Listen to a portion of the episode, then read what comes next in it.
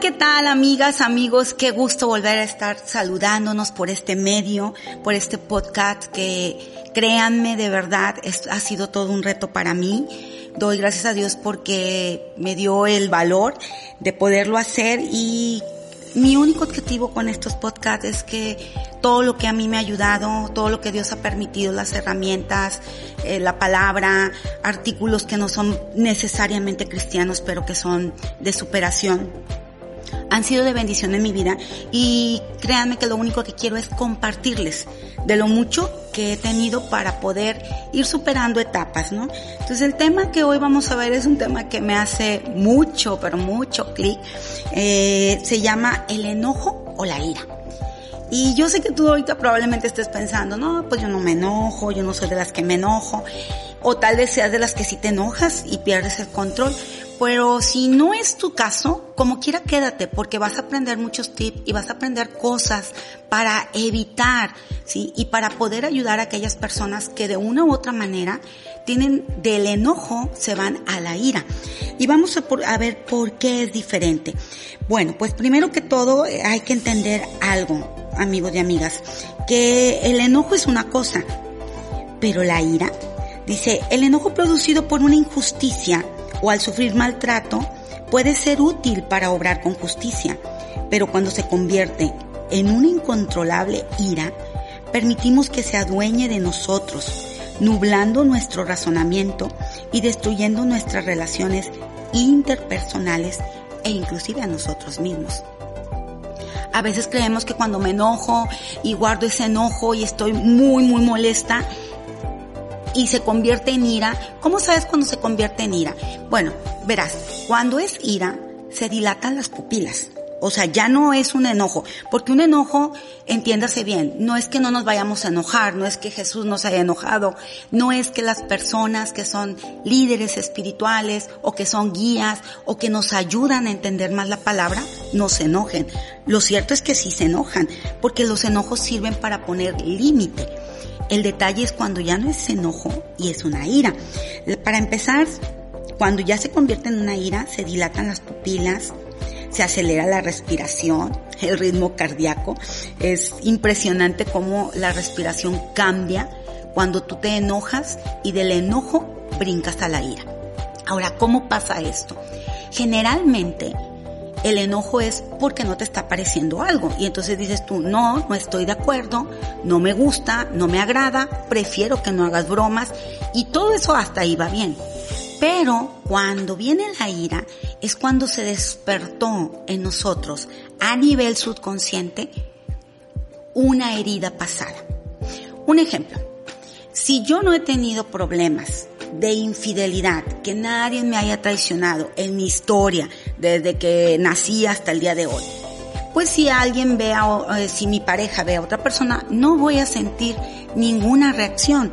Pero como ya hay ahí una herida, si ya fue el caso de que a lo mejor un exnovio, una expareja o simple y sencillamente tu propia familia te traicionó, obviamente vas a reaccionar desde el subconsciente. Y eso es algo que quiero que quede bien claro. Y con esto no le restamos lo espiritual o no le restamos el poder de Dios. Definitivamente el poder de Dios puede moverte de esa ira incontenible a una paz. Pero siempre me gusta analizar Romanos 12.2. Dice que si permitimos que transforme nuestra mente, vamos a comprender la voluntad de Dios, que es buena, agradable y perfecta. Entonces, si tú no has transformado tu mente, obviamente eres de las personas que, como yo, en su tiempo, venía el enojo y de inmediato brincaba la ira. Ahora, fíjate bien cómo reacciona. Tenemos un, órgano en el cerebro que se llama la amígdala. Es la primera en reaccionar. Dice, pues es la encargada de controlar las emociones y respuestas instintivas ante el miedo y el estrés. No obstante, cuando se produce un enojo, la sangre inunda la corteza frontal, lo que nubla el pensamiento racional. Entonces, cuando tú y yo nos enojamos, tenemos que darnos cuenta en ese momento. A ver, estoy sintiendo enojo. ¿Qué sigue?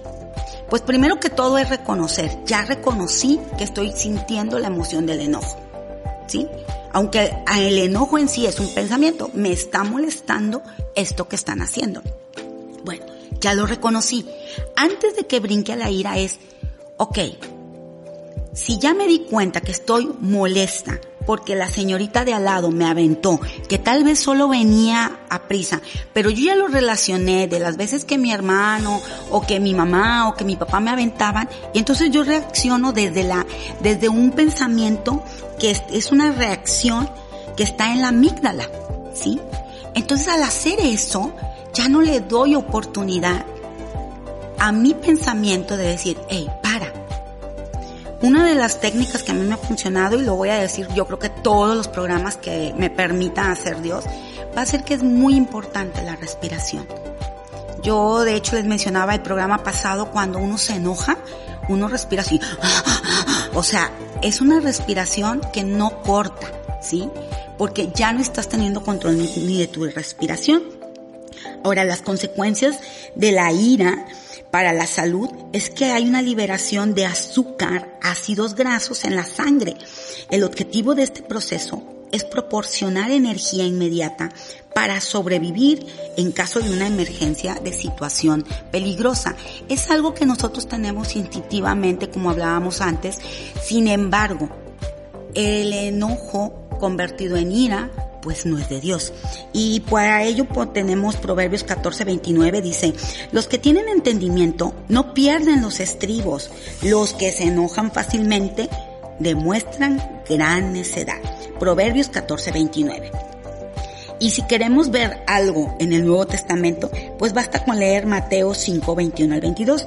Dice, han oído, esto es dicho por Jesús, han oído que a nuestros antepasados se les dijo, no asesines, si cometes asesinato, quedarás sujeto a juicio. Pero yo digo aún, si te enojas con alguien, quedarás sujeto a juicio. Fíjate, o sea, en el Antiguo Testamento se creía que si yo me enojaba con alguien, que, perdón, que si yo asesinaba a alguien, yo estaba sujeta a juicio. Y pues perfecto, dices tú, pues yo no asesino a nadie, no estoy sujeta a juicio. Pero Jesús viene y viene y revoluciona la palabra. Y dice, a ver, no solamente si asesinas a alguien, si te enojas con alguien, quedarás sujeto a juicio. Si llamas a alguien idiota, corres peligro de que te lleven ante el tribunal. Y si maldices a alguien, corres peligro de caer en los fuegos del infierno. Entonces, resumido lo que dijo Jesús, o sea, no necesitamos asesinar. Con el solo hecho de caer en la ira, obviamente aquí Jesús hablaba de no del enojo, sino desde la ira, ¿sí? En la cual ya vas a insultar, en la cual vas a agredir a la persona y te vas a hacer daño a ti mismo. Recuerda que hace un rato mencionamos, hay una sustancia química, se hace el azúcar en la sangre y sobre todo cuando es un enojo no controlado o no, vamos a decirlo, eh, manipulado para que no se convierta en una ira. Entonces, es muy importante saber para qué me enojo. Tú vas a decir, ¿cómo que para qué? ¿Será por qué? No, es para qué me enojo. Si alguien viene y me insulta y me dice, un ejemplo, eres una tarada. Y si esa persona para mí no es importante y yo no tengo la sensación o el pensamiento de que soy tarada, pues se me va a resbalar ese comentario. Obvio no va a ser nada en mí. Probablemente nada más le voy a decir, cállate, no andes diciendo eso. O basta, para, no, no es lo que estás diciendo. Pero ¿qué pasa? Cuando yo traigo problemas desde mi niñez, de que me dijeran tarada. Obviamente voy a reaccionar. Y voy a reaccionar desde una manera no de enojo para parar eso, sino desde una manera de ira.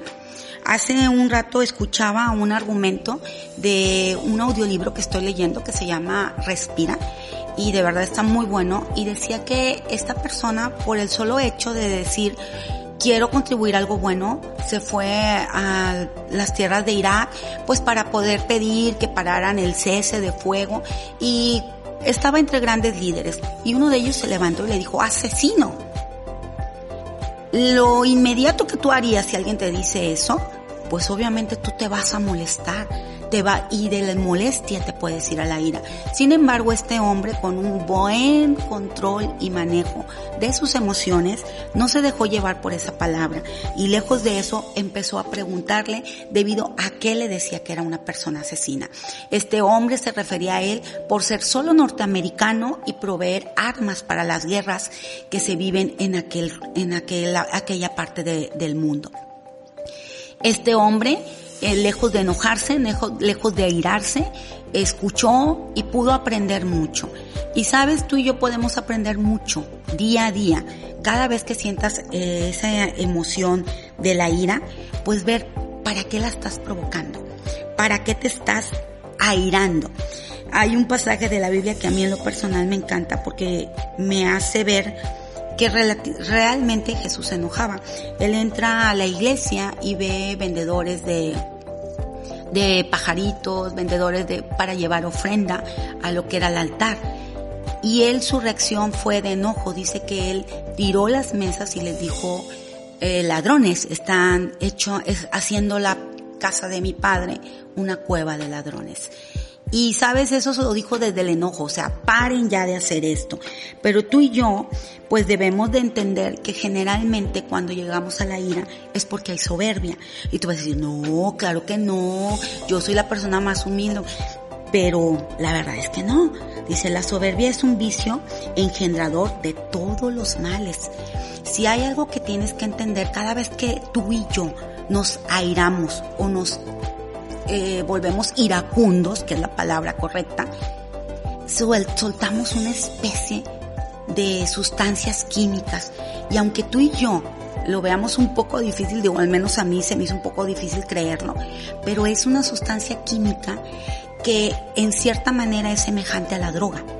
Entonces cuando tú y yo nos airamos, liberamos unas sustancias que en el momento en que estamos enojados estallamos, decimos, gritamos, sombrereamos y hasta insultamos y tal vez hasta agredimos. En ese momento se libera una sustancia química en tu cerebro y en tu sangre. ¿Sí? Entonces es por eso es que después de que nos enojamos sentimos así como que ay, un alivio, ¿no? Yo en lo personal batallaba mucho porque la ira la ocupaba como para agarrar fuerza como fui una persona que en su momento recibió maltrato emocional y también físico de parte de mis tutores, que pues obviamente mi abuelita y mi tío, desde su amor, ¿verdad? Desde su ignorancia, creían que pegándole al niño pues lo podías educar mejor, ¿no? Entonces, hoy por hoy, entonces cuando yo me enojaba lo suficiente, era una manera liberadora de decir, ah, ya no voy a dejar que abusen o que me estén haciendo daño. Entonces, es correcto permitir, ¿sí? Y poner un alto y decir ya no más. Lo que no es correcto es cuando nos ponemos unas personas airadas.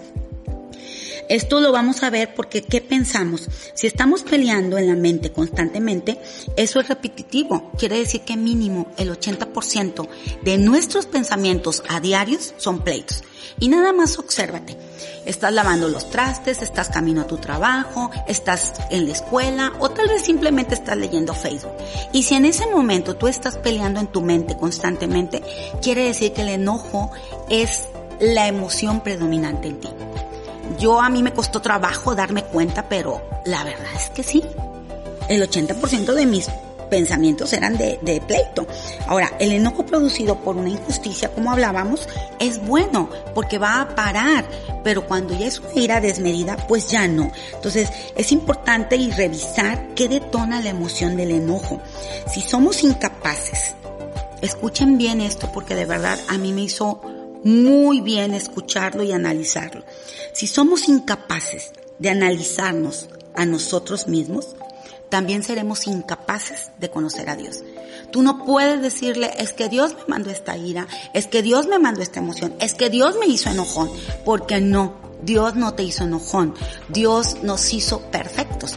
El detalle es que nosotros hemos acostumbrado a tanto a nuestra mente, eh, enójate y ganas. Enójate y haces valer tu palabra. Enójate para que te escuchen. Y enójate para que tú seas el dueño de lo que está pasando. ¿sí? Entonces hay una gran diferencia entre enojarse y perder la alegría del corazón. Esto, me encanta porque me lleva a una reflexión que de verdad se los voy a compartir. Es una reflexión muy, muy, muy bonita. Eh, la leí en los tiempos con Dios que tenemos y se las voy a leer. Dice, un valiente guerrero fue a ver un famoso sabio y le pidió que le explicara el concepto de la felicidad y la infelicidad. El sabio respondió con una sonrisa cínica. No tengo tiempo para campesinos como usted. Ofendido, el guerrero respondió furioso, te quitaré la vida por lo que acabas de decir. Y sacó su espada. Entonces el sabio le dijo, esa es la infelicidad. Sorprendido ante la precisión con la que el sabio señaló su ira, el guerrero calmó su furia, guardó su espada y le agradeció al hombre con humildad. A la reacción del guerrero, el sabio afirmó, esa es la felicidad. Así que amiga, amigo, yo te invito a que hagas un recuento de tus pensamientos, que hagas un recuento de tus reacciones, qué sé yo, a que si no llegó el agua a tiempo, que si se fue la luz, que si eh, los niños no se comieron la comida, que si tu novio no te habló, que si tu esposo te habló, que si esto, que si lo otro. Chécate cómo reaccionas, ¿sí? Y recuerda de verdad, de corazón te lo pongo como, como una tarea principal. Recuerda que donde está nuestra atención es lo que crece. Si tú constantemente estás viviendo en el enojo, ok, es un día para que hagas un alto, pares. Realmente casi no nos hablan de eso en las prédicas o en la Biblia si lo leemos lo pasamos, ¿no?